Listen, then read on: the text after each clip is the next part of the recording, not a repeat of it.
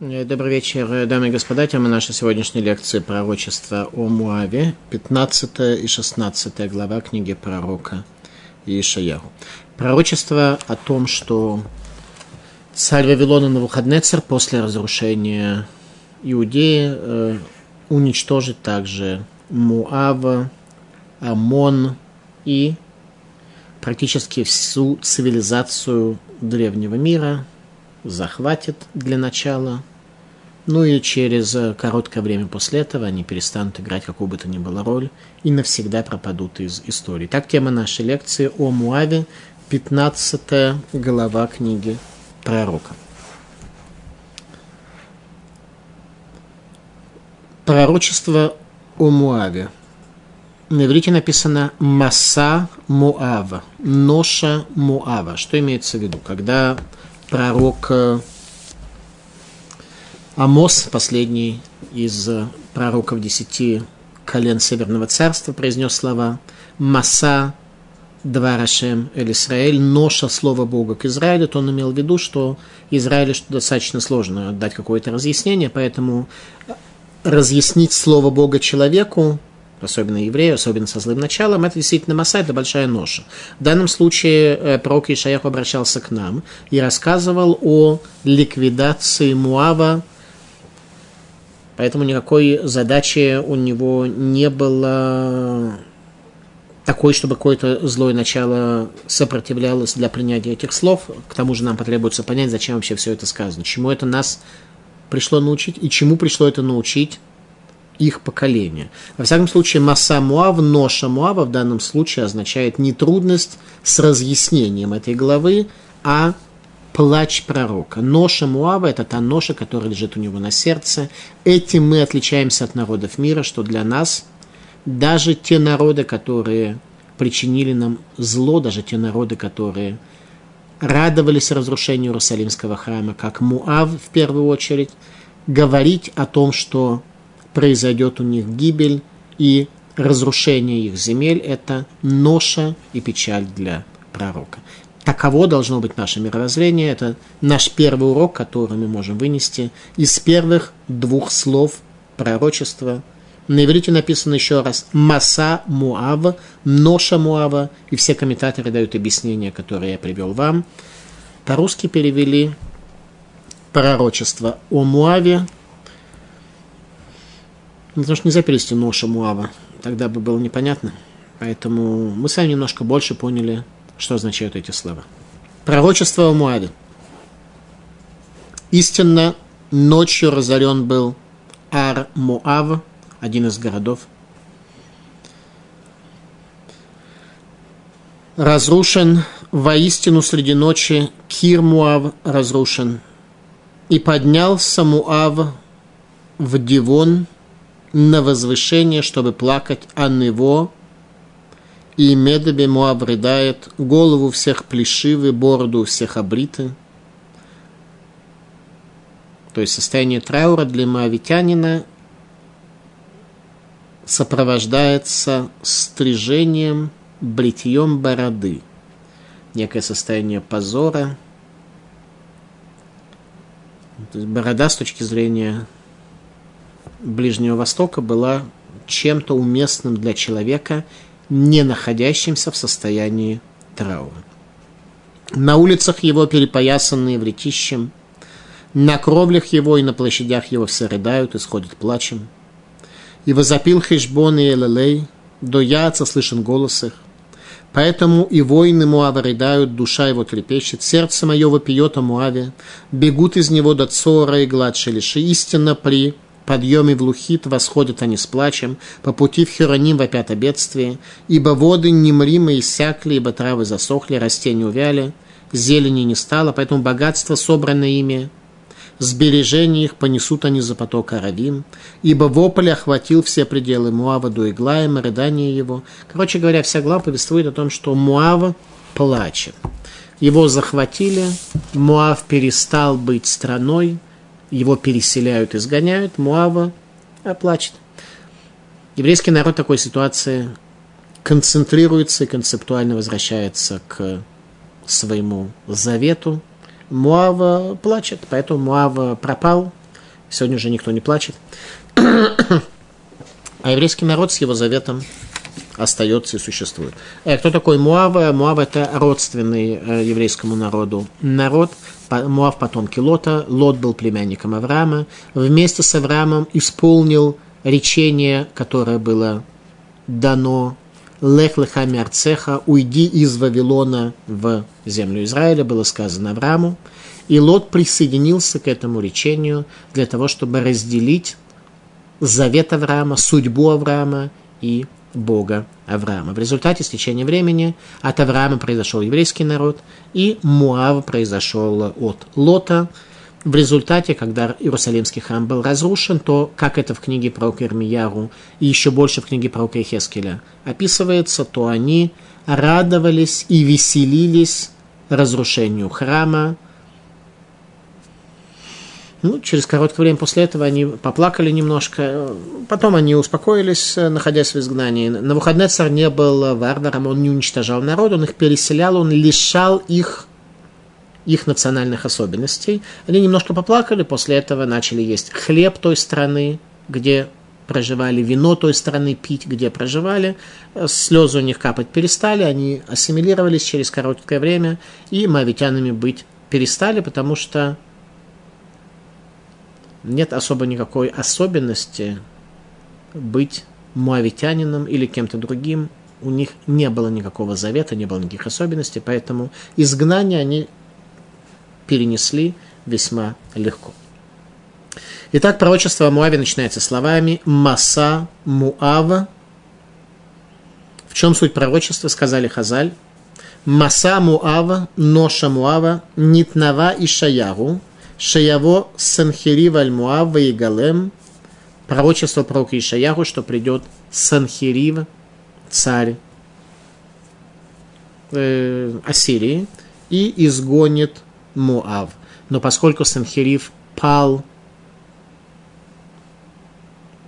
возле стен Иерусалима, то изгнание Муава он не завершил, Муав возвращается, и после этого его задачу осуществляет уже на выходные царь Вавилона. Муав будет захвачен мгновенно, без минимального сопротивления. Малбим, реакция Муава на завоевание будет плач и бездействие. Э, плач.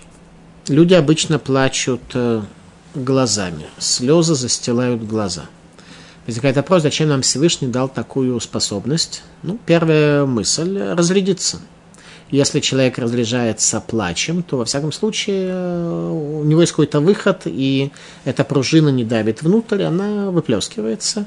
Но можно было бы как-то, наверное, это сделать другой форме. Почему именно слезы застилают глаза?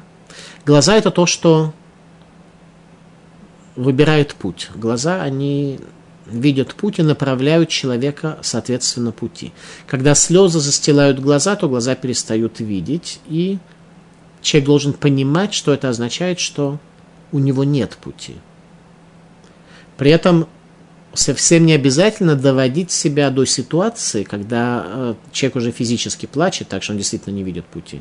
Как только ты видишь, что у тебя некоторое состояние близкое к слезам, ты должен понять, что ты потерял свой путь. На иврите плакать это левкот, бехи, бехи, почти тот же корень, что слово «навох», находящийся в состоянии непонимания, э, невидения продолжения пути, состояния бехи. Мы плачем, обратите внимание, в двух ситуациях. Когда нам очень плохо, когда мы находимся в горе, печали, и когда мы находимся в состоянии восхищения восхи... во время восхищения, в ситуации, когда что-то великое открылось тебе, в понимании, то мы иногда тоже оказываемся со слезами на глазах. Что это означает?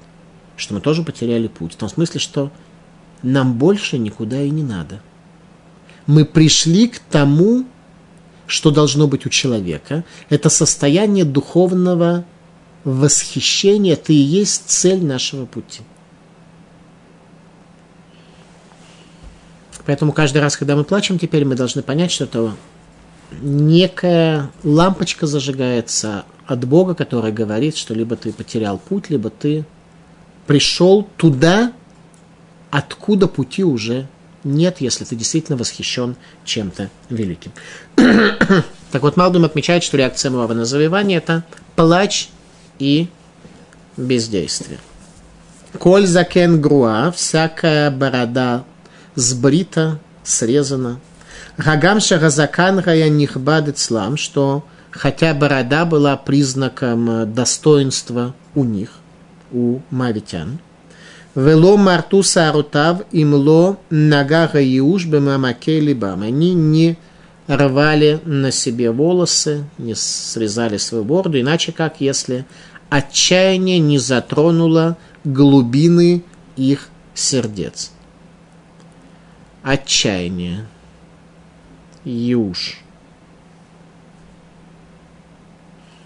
По понятиям древнего мира отсутствие бороды свидетельствуют о горе, несчастье и трауре. Это то, что надо нам иметь в виду, когда мы добровольно, при условиях благоденствия, а не юша, не отчаяния, бреем наши бороды. Еще раз пророчество о Муаве. С точки зрения муавитянина, сбрить бороду было делом позорным, достойным только состояния плача и отчаяния, в котором мы находимся. А, Муав. По поводу того, что делать в состоянии отчаяния, Муава, в свое время научил Авраама Вина, что нужно делать.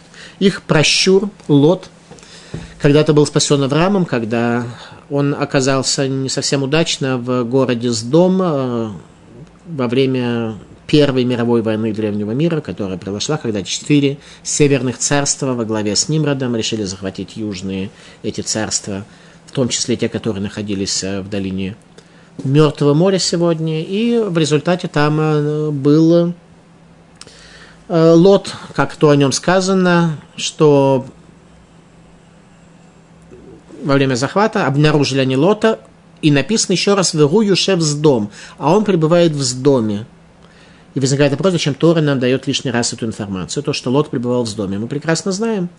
Ответ был такой, что они увидели, что он, в принципе, семит, а воевали они тогда против канаанцев – с семитами тогда у них был мир, и они посмотрели на Лота, что он, с одной стороны, семит, Вагуюша с дом, а в паспорте прописка с домовской. Они решили его захватить. И тогда Авраам пошел на то, чтобы его освободить, и стал воевать с этими четырьмя царями. Авраам в то же самое время был в Хевроне, совсем неподалеку оттуда. И эти четыре царя в те зоны, где проживали семиты, не внедрялись. В результате было отчаяние у Лота, его взяли в плен, и вся жизнь складывается немножко не так, как он планировал. В результате написано, что Авраам Авину взял своих учеников, 318 человек, и Раша объясняет, что 318 на самом деле был один его Элезер, раб Авраама, ибо гематрия имени Элезер 318. Раша очень редко приводит нам гематрии, это немножко не соответствует его подходу к пониманию текста, к пониманию простого смысла текста в разрезе видения Раши картины мира. Поэтому, как правило, гематрию он нам не приводит в редчайших случаях. Так вот, Кадмуним решение приводит нам еще одну гематрию, что Еуш отчаяние имеет гематрию 317 на единицу меньше, чем 318. Таким образом, от состояния Иуш, отчаяния, Элиэзер, Бог в помощь, лишь стоит какая-то единичка. Если ты от отчаяния не будешь плакать, как моавитяне, а ты все-таки один шаг сделаешь по дороге сквозь слезы, то ты сможешь удостоиться Элиэзер, Бог в помощь, это 318, и твой Юш, твое отчаяние сразу же заменится на выход к новой реальности, к новой к новым возможностям, о которых ты не мог предположить раньше. В смысле отчаяния, то, что касается нашего народа, нужно иметь в виду, что все наши праматери были бесплодны, если мы возьмем цепочку появления еврейского народа, то первые три элемента, первые три звена цепочки были проколоты, ибо все наши праматери были бесплодны. Поэтому, когда мы, евреи, вдруг где-то провозглашаем, что у нас отчаяние, у нас безвыходная ситуация и так далее, то мы должны понять, что мы относимся к народу, у которого понятие отчаяния не существует, потому что все наше появление прошло через три последовательных проколотых окрестности отчаяния. Как следствие, путь борьбы с отчаянием – это не бездарно плакать, как это сделал Муав, а сделать шаг вперед, что называется Элиэзер 318, сделать один шаг, и от отчаяния в 317 ты приходишь в 318 к Бог в помощь, меняется вся судьба, ты выходишь на новую валентную оболочку своей духовной и материальной жизни. Пророк оплачивает, пророк оплакивает Муав, несмотря на зло, которое они принесли еврейскому народу на протяжении многих лет истории. Раша это объясняет следующим образом. Лев либи ле Муав Изак, сердце мое плачет о Муаве, здесь уже пророк говорит это в явном виде – не только словами Маса Муав, Ноша в Муава. Пророк говорит, что сердце его плачет о Муаве. Невей Израиль и нам киневей умод гулам. Пророки Израиля не такие, как пророки народов мира. Билам рая мивакеш лаакорет Израиль. Билам стремился и желал уничтожить Израиль.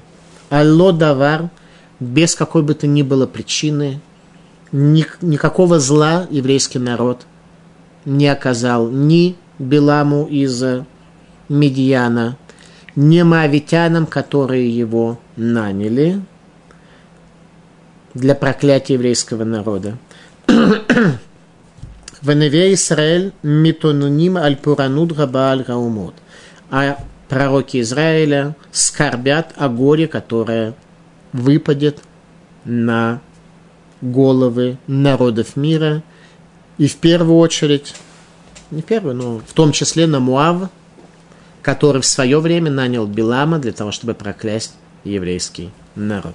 Это наше мировоззрение. Наше мировоззрение такое, что для того, чтобы было благо у еврейского народа, не должно быть плохо никакому другому народу.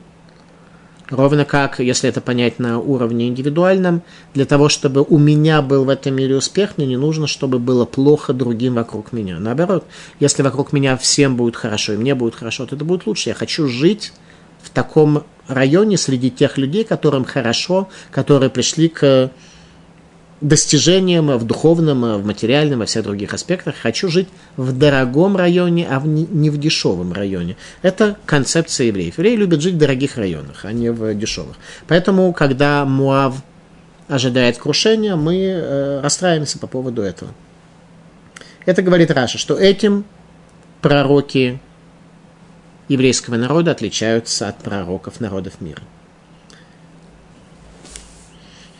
Ибо воды немримы иссякли, травы засохли, растения увяли, зелени не стало.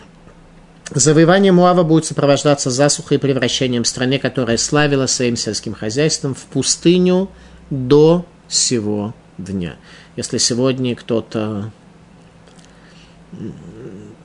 представляет, как выглядит э, Иордания, Муав – это территория Иордании, то, в общем, э, она превратилась в пустыню до сегодня в целом.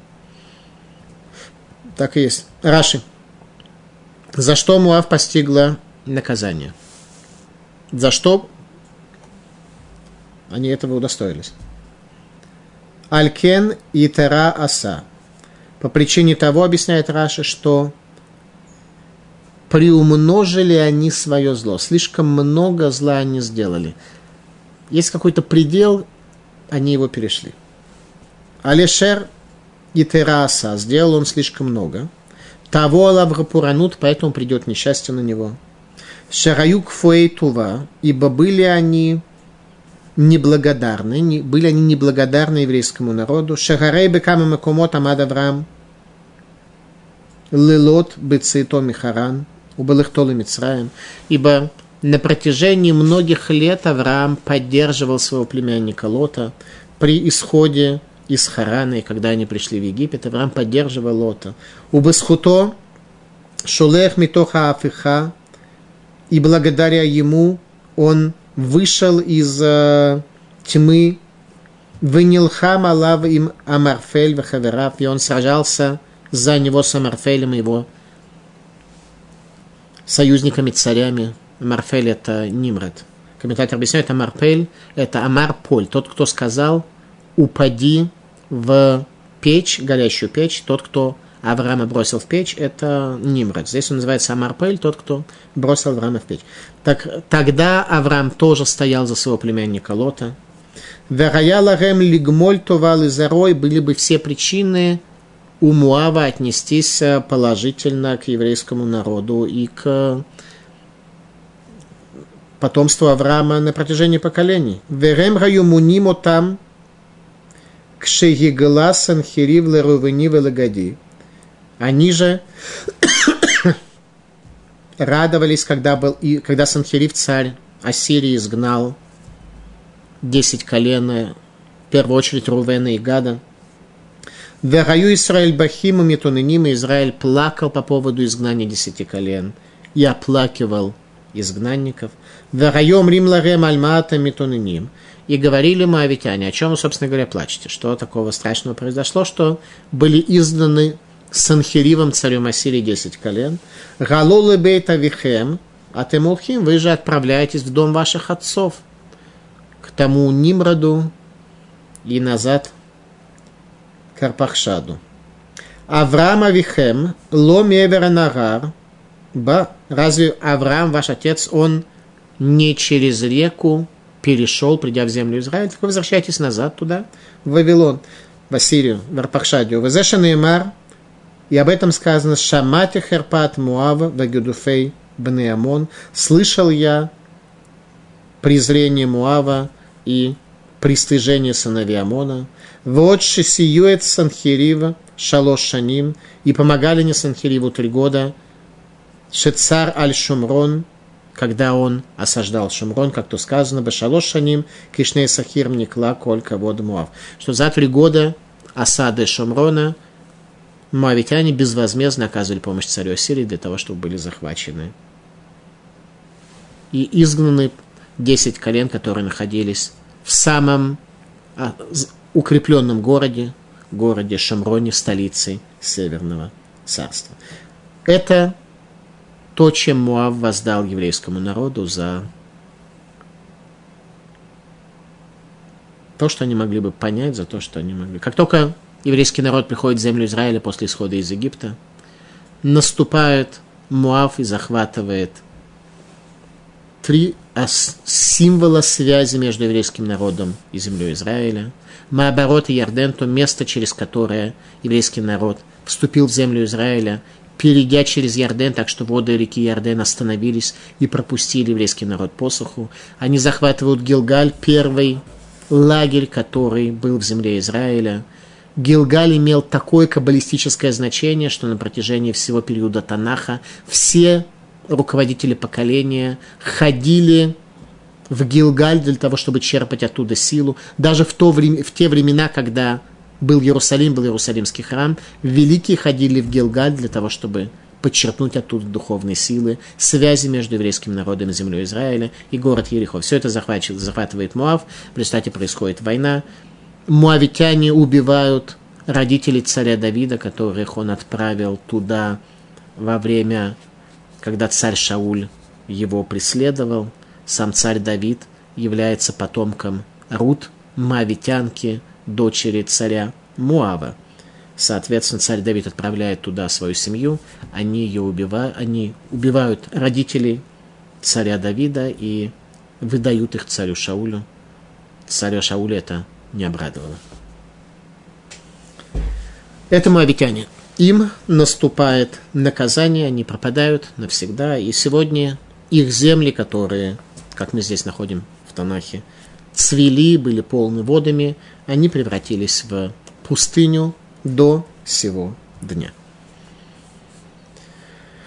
Поэтому богатство, собранное ими, и сбережения их понесут они за поток Аравим, ибо вопль охватил все пределы Муава до Иглаема, рыдания их, и до Бера и Лима плач его, ибо воды Димоны наполнились кровью, ибо наведу я на Димон еще новое, Ливана спасшихся муавитян, и на оставшихся в стране. Лев в, в комментарии пророка Ишаяху это Навуходнецер, царь Вавилона, его царство это царство льва, и, соответственно, говорит пророк, что начало разрушения принесет Санхирив царь Ассирии, завершит его Навуходнецер, символ которого лев. Раши.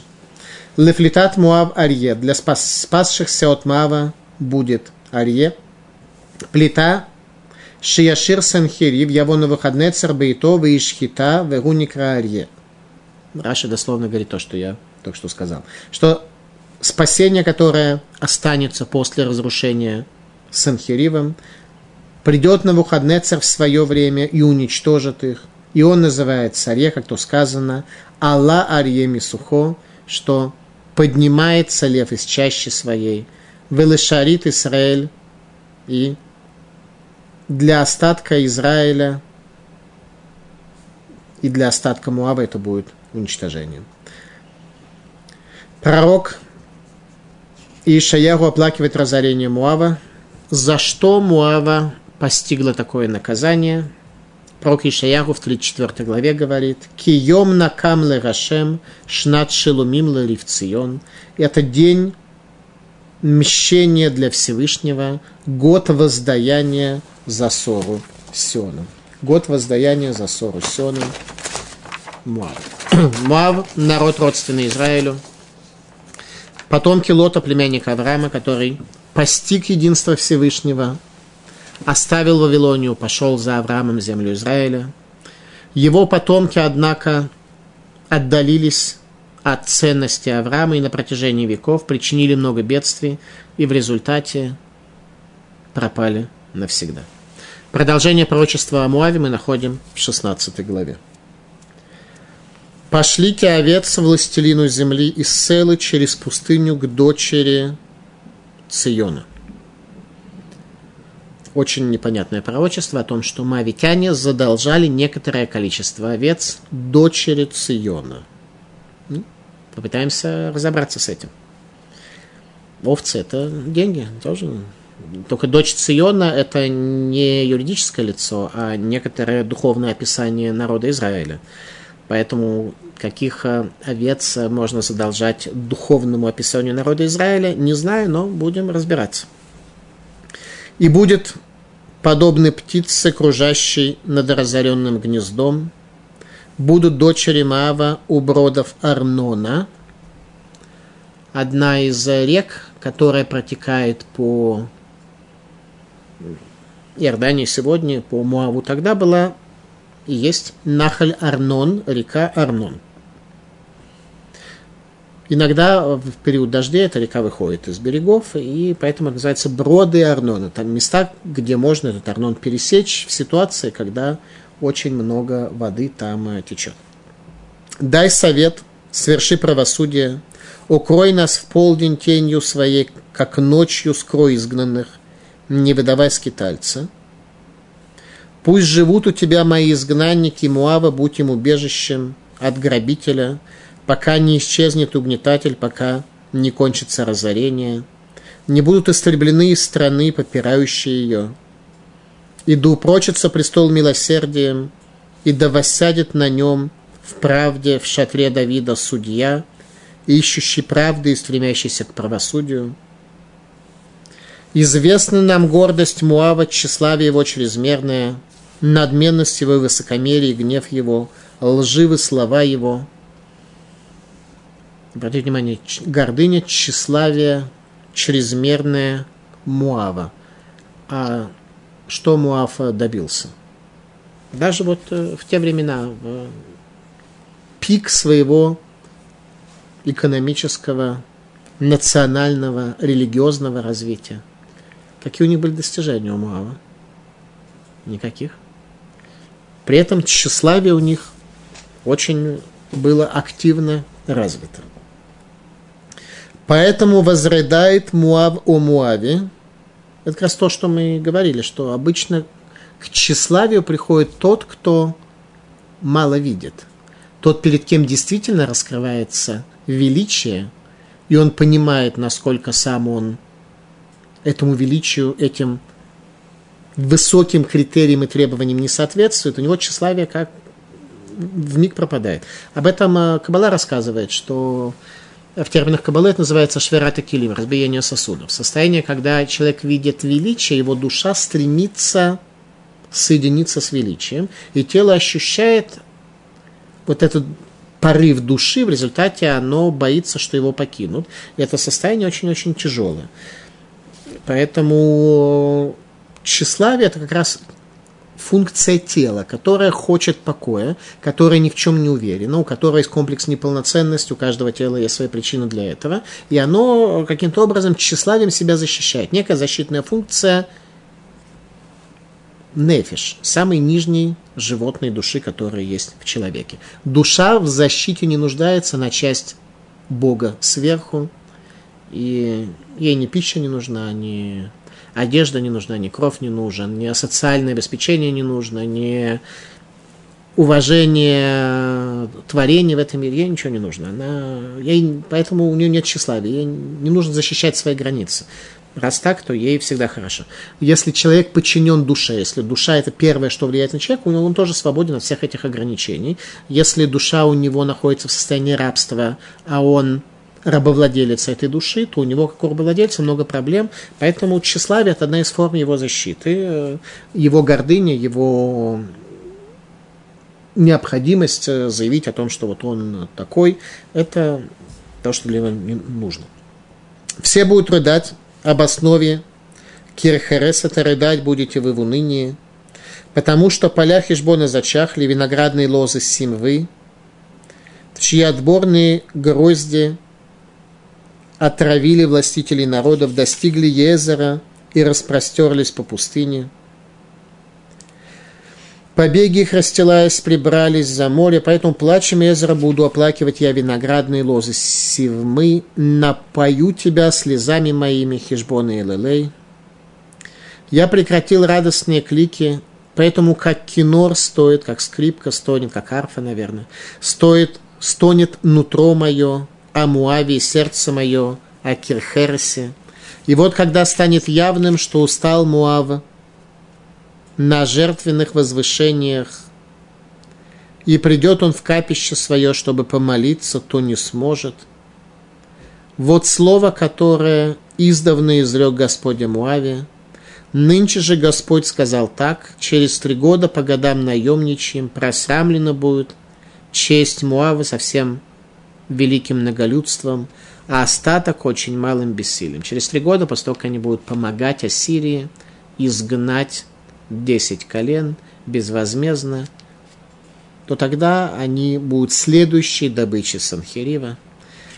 Если ведешь себя недостойно, в чем бы это ни выражалось, то ну и результат э, у тебя будет э, потери достоинства лучше потерять, поступая правильно,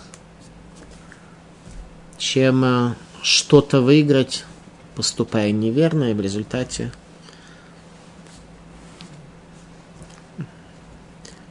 Итак, 16 э, глава, 1 стих. «Пошлите овец властелину земли из Селы через пустыню к дочери Циона». Пошлите овец. Пошлите подношение. Радак. Верните долг царству Израиля. У Муава был долг царству Израиля, долг царства, обратите внимание. Поэтому и сказано дочери Циона, это понятие царства, долг царства. Не частные лица израильским компаниям задолжали овец, а долг царства. Мисела Мидбара, Шеги Ир Рош Малхут Муав – это подношение нужно было послать из Села Мидбара, из э, дословно скалы пустыни, красиво звучит, скала пустыни, которая является главным городом царства Муава. Вамар Алигар Бет Сион, Шигирош Мамлехет Исраэль. И сказал он о горе дочери Циона, которая является вершиной царства Израиля. Итак, послание, подношение нужно было послать Мисела Мидбара из Селы, которая в пустыне. То есть символ Муава – это гора в пустыне. Символ еврейского народа – это вершина горы Цион, там, где божественное избрание коснулось горы. Несчастье, выпавшее на долю Муава в дни царя Сирии, их ничему не научили, и подношение Иерусалиму они не послали. И Кучмони рассказывает о том, что они сделали вместо подношения. Хотя могли бы научиться тому, что если бы царь Ассирии не пал возле стен Иерусалима, то их вообще бы не было, и что на самом деле они зависят от Иерусалимского храма. Ялкут Шимони. Шалхукар Мошель Арец, пошлите подношение правители земли, вот этой пустынной, Села Мидбара. Амар Ула, учит Ула. Амон у Муава, Шхиви Биши Дерушалаем. Амон и Муав были плохими соседями Иерусалима. Ближайшие соседи и плохие. Кивады Шаму Лынави, Деитнави Лехурбана Дерушалаем. Сейчас на Милкут Шмоне рассказывает о том, как это пророчество пророка Ишаяру, точнее призыв пророка Ишаяру поднести подношение, не реализовался. Вместо этого они оказались плохими соседями и что они сделали уже во времена пророка Ирмияру при разрушении храма, когда исполнялось это пророчество. Итак, они были плохими соседями. Да Итнави, да, и слышали, как пророк Израиля Итнави Лхурбана Дерушалаем, как пророк Израиля пророчествует о разрушении Иерусалима, это пророк Ирмияру.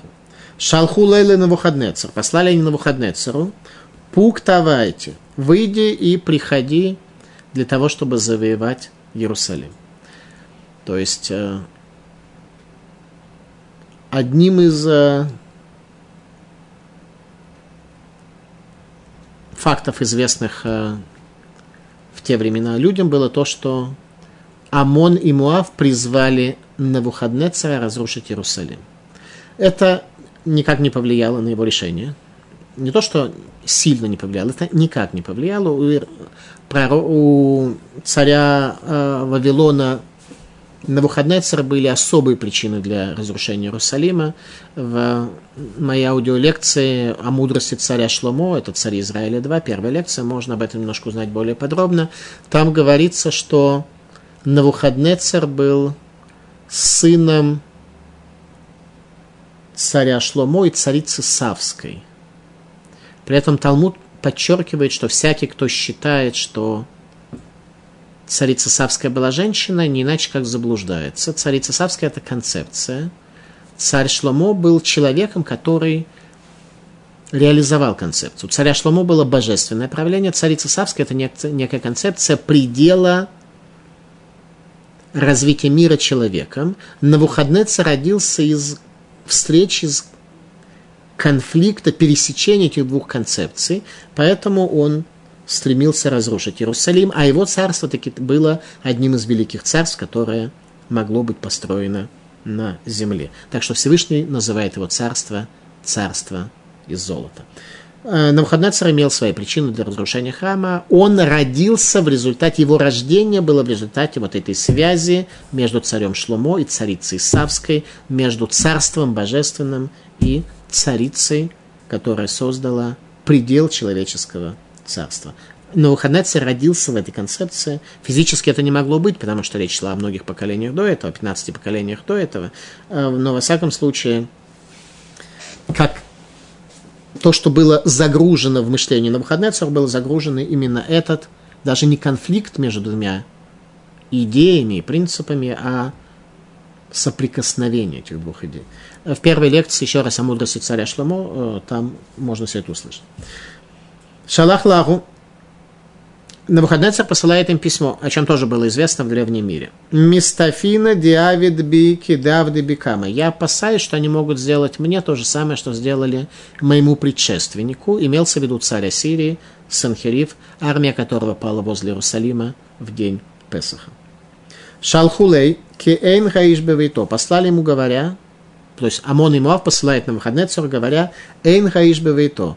Хозяин не дома. Имея в виду, что Всевышний не в храме, что в храме уже нет божественного присутствия, как пророк Ихескель описывает в это время то, что происходит, то, что происходит в Иерусалимском храме, когда за 10 этапов Шхина, божественное присутствие, оставляет Иерусалимский храм. Вейн Ишала Кодыш Баруху и человек, которого нет дома, они имели в виду именно Всевышнего, благословлен он, как то сказано, Рашем Ишмил Хама, Всевышний, муж воинств, войны. Шалах Лагун Бекаровгу, отвечает им на Навуходнецер, может быть близок он. Шалхулей Церора Кесов Лакар Баядо, Цедиким Даид Баром Катлу. Отвечает он, свой мешок с серебром забрал он. Это праведники, которых убили министры царя перед разрушением храма. Таким образом, Амон и Муав были плохими соседями Иерусалима и обращались к Навуходнецеру с просьбой о разрушении Иерусалимского храма, который ничего плохого им не сделал. Так относится к нашему народу. Мы хорошие соседи, мы хотим жить среди преуспевающих людей, здоровых духом, телом, экономикой, э, духовностью. А народам это мешает. Нам очень важно исправить в себе человеческие качества, чтобы прийти мало того тейну, прийти к величию наших отцов. Поэтому если мы, родившись в городах и странах изгнания, пришли к иудаизму в результате некоторого нашего внутреннего решения, но при этом мы не исправили качества, еще живем по-идомски, по-русски, не знаю как, то мы должны эти качества исправлять и становиться евреями, приходить к качествам наших отцов. Хотя, безусловно, у нас есть много качеств, которые очень положительны и приводят нас э, к духовным э, достижениям, которым я уверен, что Всевышний радуется. И будет подобны птице, кружащей над разоренным гнездом, будут дочери Муава у бродов Арнона. Итак, дочери Муава будут крутиться у бродов Арнона. Река Арнон – северная граница Муава, через которую их повели в ассирийское пленение. Эта река имела исключительное значение в истории, и однажды при исходе еврейского народа из Египта над рекой Арнон остановилось движение солнца. Для того, чтобы понять немножко лучше, что там произошло, э, э, понять нужно следующим образом. Э, если перед нами карта, то Муав, дальше протекает река Арнон, которая впадает в Мертвое море. И дальше была какая-то территория, которая раньше относилась к Сихону, царю, царю амарийскому народу, Сихон Мелаха Мурик, народу имурейцев, и дальше находился Амон – и вот эту вот часть от реки Арнон и дальше, где находился и морейцы, и евреи взяли себе. И у муавитян были определенные претензии к нам, что когда-то раньше эта земля принадлежала к Муаву. Это, во всяком случае, была формальная причина во времена судей, когда они нападали на еврейский народ. Так вот, их погнали, соответственно, на север через реку Арнон.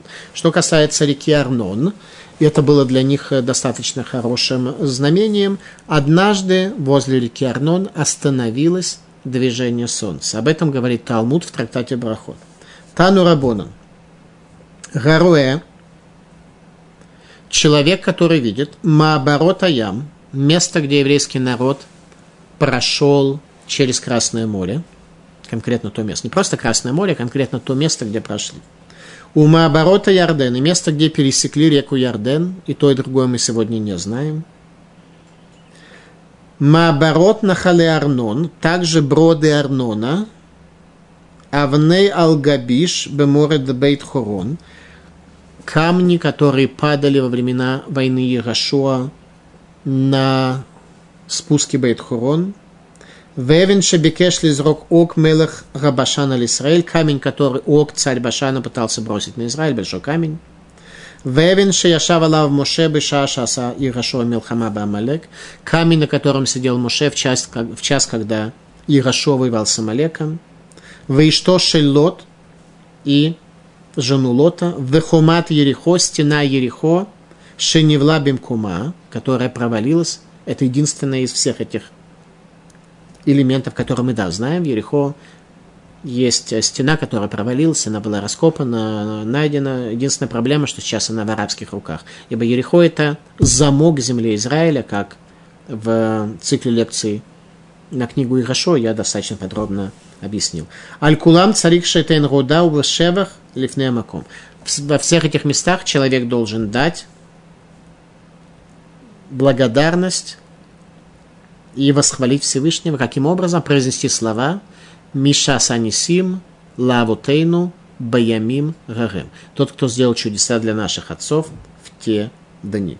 Что касается реки Арнон, э, северной границы Муава, то история там э, была следующая. Когда евреи проходили по этой э, реке в э, при исходе из Египта,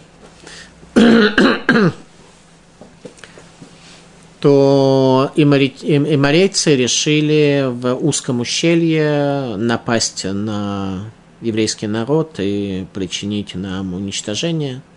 А впереди еврейского народа шел ковчег Завета, который изменял реальность. И в результате эти две горы столкнулись между собой, произошло землетрясение, которое евреи вообще не, не почувствовали. И во время этих явлений древний Мидраш объясняет, что произошло остановка, произошла остановка Солнца. Солнце в этом мире останавливается, когда божественность проявляется в этом мире столь глобально, что движение дальше не является необходимым.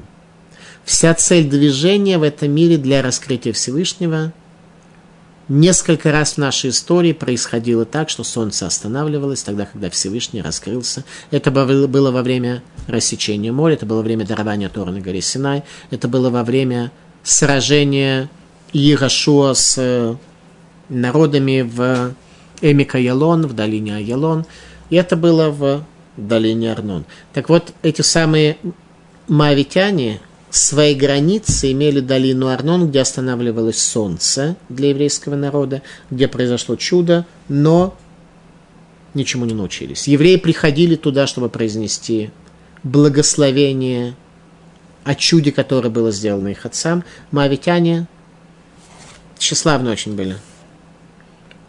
У них таких чудес не происходило в их истории. У них никаких чудес не происходило. Они имели землю, которая тогда не была пустыней, и сельскохозяйственные культуры там э, выращивали. Это все, что было у них. Дай совет, соверши правосудие, укрой нас в полдень тенью своей, как ночью, скрой изгнан, изгнанных, не выдавай скитальца, пусть поживут у тебя мои изгнанники Муава, будь им убежищем от грабителя, пока не исчезнет угнетатель, пока не кончится разорение, не будут истреблены из страны, попирающие ее.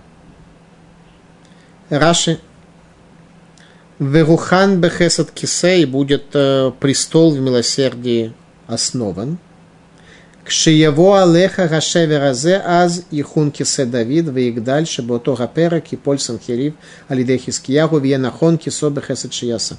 Раши говорит, что в тот час, когда это пророчество начнет реализовываться, когда начнут муавитяне уходить в изгнание, тогда исполнится твой престол о восстановлении того, твоего царя, имеется в виду царя Хискиягу, которого Всевышний захочет сделать Машиихом, и Санхирива Гогом и Магогом, так что он пойдет возле стен Иерусалима. Что и произошло, соответственно, в первый период. Еще раз, давайте э, приведем, э, наведем порядок. Э, пророк Ишаяру говорит в своей книге о двух исторических периодах. Один из них времен царя Хискияру. Это ассирийский период, когда царь Ассирии – изгонит 10 колен Северного царства, пойдет, подойдет к Иерусалиму, и его армия пойдет возле Иерусалима. Это первая часть пророчества, это поколение царя Хискияру и пророка Ишаяру, который при этом присутствовал и в это время существовал, и он привел еврейский народ к спасению, я имею в виду Иудею, Южное царство, что оно не пошло в изгнание. Это то, что касается Южного царства э, и периода Сирии. Часть книги пророка Ишаяру предназначена для более поздних периодов, когда он прямо говорит про Вавилонию, которая будет следующим врагом через сто с лишним лет после этого.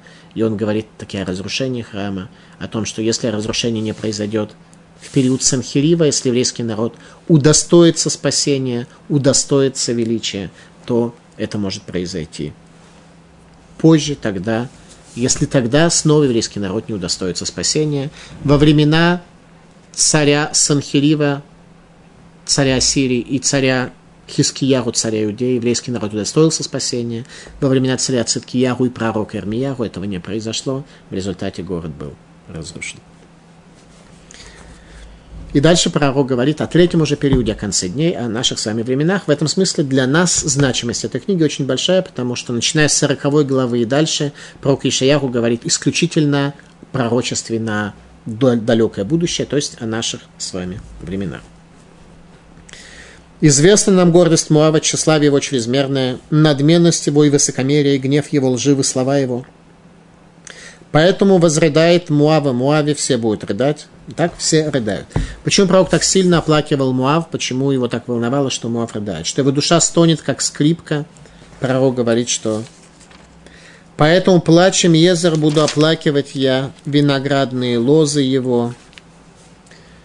Поэтому, как кинор стонет нутро мое, Муави, сердце мое, Кирхереси. Почему? сердце пророка, как скрипка плачет. Муав навсегда пропадает и исчезает с геополитической карты мира.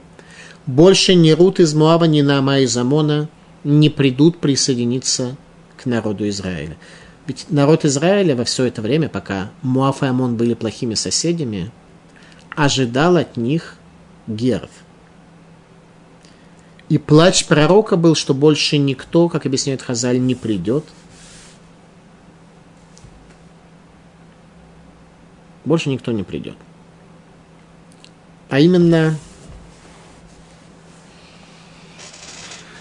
в свое время один мой ученик задал мне вопрос, почему Рут, Моавитянка, прабабушка царя Давида, и Наама, Аммонитянка, жена царя Шломо, одна из жен царя Шломо, сын которой Рехавам стал следующим царем – почему они пришли к Гиюру, зачем они это сделали, я дал ответ, что с точки зрения Кабалы необходимо, чтобы в Машиихе была искра от потомков Лота. И это правильный ответ. С точки зрения Кабалы так действительно должно быть. На это мой ученик ответил мне, что это ерунда. Я говорю, как ерунда? В каббалистических книгах э, тайного учения, говорит. Рут говорит, сделай гир по другой причине – Потому что она увидела Наоми и поняла, что такого хорошего человека она в жизни никогда не встретит. И что Наоми была таким человеком именно благодаря ее Торе. Это и называется осветить имя Всевышнего в этом мире. Освящение имени Всевышнего – это и есть то, что мы должны делать. И тогда Рут пришла, и Рут смогла стать праматерью царства еврейского народа, как и Нама, жена царя Шлому. В чем начался сбой Муава, что пророк его оплачивает? В самом Лоте. Лот, пращур Муава и Амона, два народа эти происходят от него, не смог поделить с Авраамом поля для того, чтобы пасти скота. Пастбище он не мог поделить. Как написано в Торе, что начали ссориться пастухи Лота с пастухами Авраама, и тогда Авраам говорит ему, если ты на север, то я на юг, если ты на восток, то я на запад. И двинулся, сказано, Лот Микедом от востока, оставил Авраама его завет. Теперь обратите внимание, какая мелочь может повлиять. Если бы они жили в переполненном миллионным населением, миллиардным населением Китая, и там бы им не хватило пастбищ для скота, я бы, наверное, понял. Но тогда на Ближнем Востоке пастбище для двух человек, неужели нельзя было это поделить, неужели можно было оставить нашего праотца Авраама с его заветом, с его Богом, с его знанием, оставить его до мучения из-за того, что пастухи не поделили пастбище с Авраамом. Лот справился с этим. Он сам еще держался какое-то время. Тем не менее, сразу же, как он уходит от Авраама, сказано, двинулся он Микедом. Что такое Микедом? С востока дословно. Кодом, кедом означает кодом, кодом раньше, от того, кто предшествовал этому миру, от Всевышнего Лот уже отодвинулся. В результате Муав и Амон, плохие соседи Иерусалима, обращаются к Навуходнецеру с тем, чтобы он разрушил великий храм. Кончают они плохо. Сегодня в мире нет ни одного человека, который был бы потомком Муава или Амона, или знал об этом – отчуждение Муава, отчуждение Амона. И пророк говорит словами «Ноша Амона, плач пророка о гибели Амона, больше не придет ни одна душа, ни из Муава, ни из Амона, для того, чтобы присоединиться к еврейскому народу и принять участие в их служении». Плача, плач пророка, пророчество о Муаве, который пропадает с этого мира. Исполнение стиха который говорит, произносит пророк Ешиягу в 34 главе. Кием накамлы Рашем шнат шелумим ларивцион, ибо это день мести Всевышнего, год воздаяния за ссору Сиона. Спасибо за внимание.